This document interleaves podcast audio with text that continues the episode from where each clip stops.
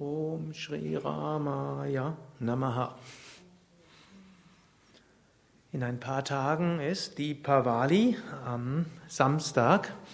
Die Pavali, auch Diwali genannt, Lichterfest, auch Lichterkette genannt, also im Sinne von viel Licht über die ganze Welt, ist besonders dem Rama gewidmet. Rama heißt wörtlich derjenige, der sich freut.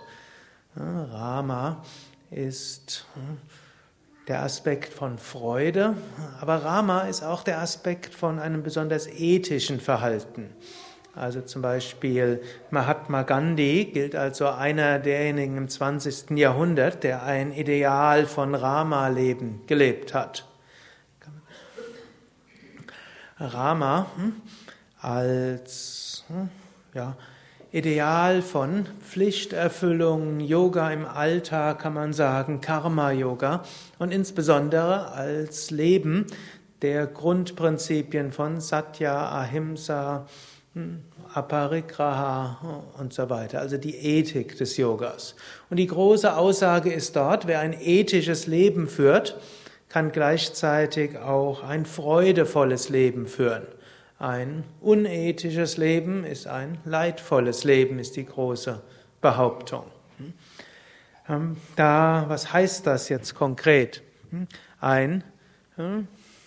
ja, manchmal mag man einen kurzfristigen Vorteil haben, aber ein langfristiges Leid. Manchmal kann man irgendjemanden zur Seite schubsen und auf Kosten von jemand anders etwas mehr haben, aber man ist dort nicht dauerhaft glücklich. Letztlich sind wir alle eins. Es gibt ein einziges Bewusstsein hinter allem. Oder etwas banaler ausgedrückt, wir leben alle auf der gleichen Erde. Oder wir können auch sagen, wir sind alle Kinder Gottes. Oder die moderne Genetik hat gezeigt, dass wir alle miteinander verwandt sind und dass wir alle die gleiche Ur-Ur-Ur-Urgroßmutter haben. Sie hat also irgendwie, das ist gar nicht so lange her, wenn ich es richtig im Kopf habe, nur ein paar zigtausend Jahre und mit einer einzigen Frau sind wir alle verwandt. Irgendwo mit der Genetik kann man das feststellen. Man kann die langfristige Verwandtschaft anscheinend bisher nur an den weiblichen Genen im Menschen feststellen. Die männlichen klappt bisher anscheinend noch nicht so gut.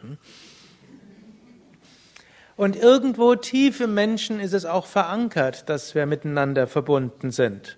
Und wenn wir jetzt gegen andere Menschen handeln, da ist tief im Inneren etwas drin, das macht uns unglücklich.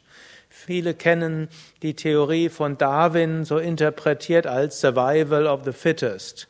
Im Deutschen vollkommen falsch übersetzt als Überleben des Stärksten. The fittest auf, Amer auf Englisch, noch zur Zeit von Darwin, hieß nicht der fitteste, also der mit dem besten Body Mass Index und dem besten Herz-Kreislauf-System und dem stärksten Muskelsystem, sondern to fit heißt eigentlich am besten passend.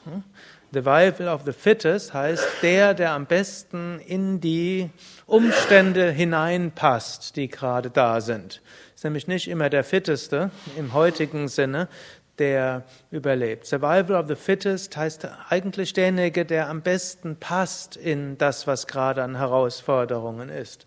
Und beim Menschen hieß es immer, dass ein, letztlich ein soziales Verhalten insgesamt etwas ist, was das Überleben sichert. Angenommen, einer ist egoistisch und stupst alle weg, das mag mal kurzfristig geben, aber irgendwo die Gemeinschaft dann dafür sorgen, so geht's nicht weiter.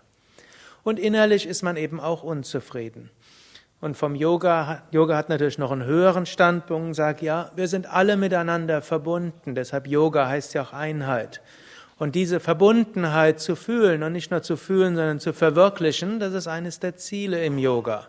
Und um dorthin zu kommen, gilt es, anderen zu helfen, ihnen zu dienen, Gutes zu bewirken zum Wohl von anderen. Und damit kommt es auch wieder zurück, eben als Rahmen, als Freude.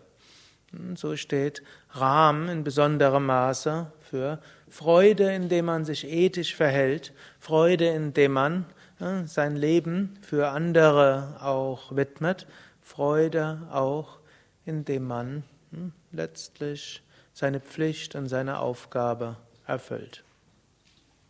Ariam Tatsat.